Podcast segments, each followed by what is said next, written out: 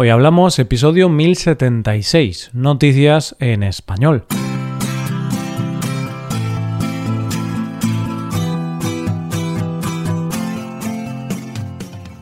Bienvenido a Hoy Hablamos, el podcast para aprender español cada día. Si quieres ver la transcripción completa, las explicaciones y los ejercicios interactivos de este episodio, visita nuestra web hoyhablamos.com. Hazte suscriptor premium para acceder a todo ese contenido. Hola, oyente, ¿cómo estás? Es jueves, seguro que estás cansado y tienes prisa por terminar la semana. Así que no le demos más vueltas y empecemos con las noticias de hoy. En primer lugar, conoceremos a un cavernícola con TikTok. Después veremos una guía para sobrevivir a un apocalipsis zombie y terminaremos con una historia de amor propia de una película. Hoy hablamos de noticias en español.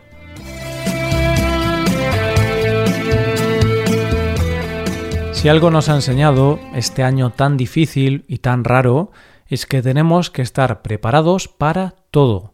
No podemos dar nada por supuesto. Y con esto no me refiero solo a que tuvimos que enfrentarnos a una pandemia, cosa que jamás pensamos que veríamos en el presente, aunque podríamos haberla vivido si hubiéramos viajado al pasado, o que tuvimos que renunciar a cosas que damos por supuestas como abrazar, besar, salir a la calle, viajar, ir a comprar cuando quisiéramos, quedar con toda la gente que nos pareciera o tantas otras cosas.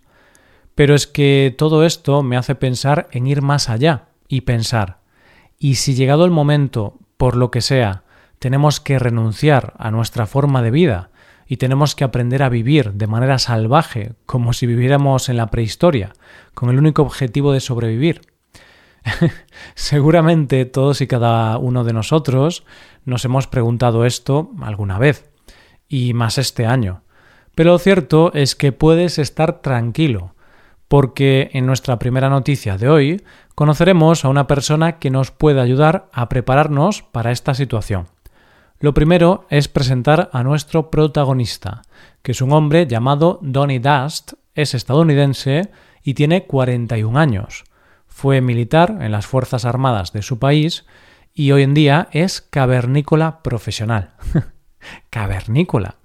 Lo cierto es que Donny actualmente es profesor en la escuela Paleo Tracks Survival, que es una escuela de Colorado donde los alumnos básicamente aprenden técnicas de supervivencia. Y lo cierto es que Danny también fue el protagonista del programa Alone, que consistía en sobrevivir en solitario en un entorno hostil, por llamarlo de alguna manera. Donny es un gran experto en supervivencia y tiene un gran talento para fabricar cosas de la nada para poder sobrevivir, y de hecho ha vivido los últimos 20 años sobreviviendo de esta manera, es decir, viviendo en lugares al aire libre y sobreviviendo con estas técnicas, en lugares tan alejados del mundo como pueden ser los desiertos de Medio Oriente, las montañas nevadas de Norteamérica o las selvas del sudeste asiático. Pero lo cierto es que Danny se ha hecho famoso, muy famoso, gracias a la nueva red social de moda, TikTok, donde tiene más de 7 millones de seguidores, que se dice pronto. A través de su perfil muestra cómo se puede sobrevivir sin ninguna ayuda de la tecnología. Él se autodenomina cavernícola y sigue el método paleolítico de supervivencia. Enseña la forma de fabricar artilugios o cualquier cosa que se necesite para sobrevivir como se haría en aquella época, es decir, partiendo quizá de una piedra. Y lo cierto es que una de las cosas que lo está haciendo más popular es que interactúa mucho con sus seguidores, de manera que estos le piden que haga diferentes cosas y él accede a sus peticiones. Sus seguidores le piden que haga cosas como conservar carne sin una nevera, que construya un refugio tan solo con la ayuda de lo que pueda encontrar a su alrededor, o que construya objetos cotidianos a partir de una piedra o un hueso porque la clave de su éxito es no utilizar ningún objeto moderno o tecnológico. La enseñanza de Donny es que hay que saber escuchar a la naturaleza y viendo lo que la naturaleza puede ofrecernos, tenemos que tirar de creatividad y así poder autoabastecernos y por lo tanto sobrevivir. Y así ver un hueso y no ver solo un hueso, sino un cuchillo en potencia. Y lo cierto es que es bueno tener este tipo de enseñanzas por lo que pueda pasar.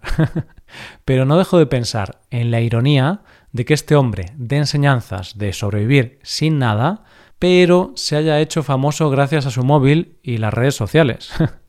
en fin, oyente, contradicciones de nuestro mundo. Vamos con la segunda noticia. La segunda noticia de hoy, en verdad, tiene mucho que ver con la primera. Y tengo que decirte que al leerla solo puedo pensar que este año no va a dejar de sorprenderme. Y es que si antes hablábamos de supervivencia pura y dura, el aprender a vivir sin nada, en plena naturaleza, ahora vamos a hablar de otro de los grandes miedos a los que sin duda se enfrenta la población, un apocalipsis zombie. La noticia de la que vamos a hablar es que se ha publicado una guía para saber cómo sobrevivir a un apocalipsis zombie. Pero la noticia no está en que se haya publicado.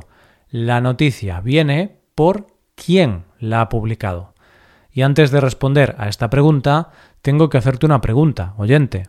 ¿Estás sentado? ¿Sí? vale, pues la han publicado los Centros de Control y Prevención de Enfermedades de Estados Unidos. Lo cierto es que esta guía se elaboró hace más de 10 años, pero ha vuelto a ponerse de actualidad debido a la pandemia. Si ya te parece de locos el que un organismo oficial haga una guía como esta, las razones también son bastante locas. Y es que la razón para hacer esta guía es que se basaron en las profecías de Nostradamus que hablaban sobre la aparición de personas medio muertas y el fin del mundo. Pero vayamos a lo importante. ¿Qué dice la guía? ¿Qué debemos saber para prepararnos ante un apocalipsis zombie?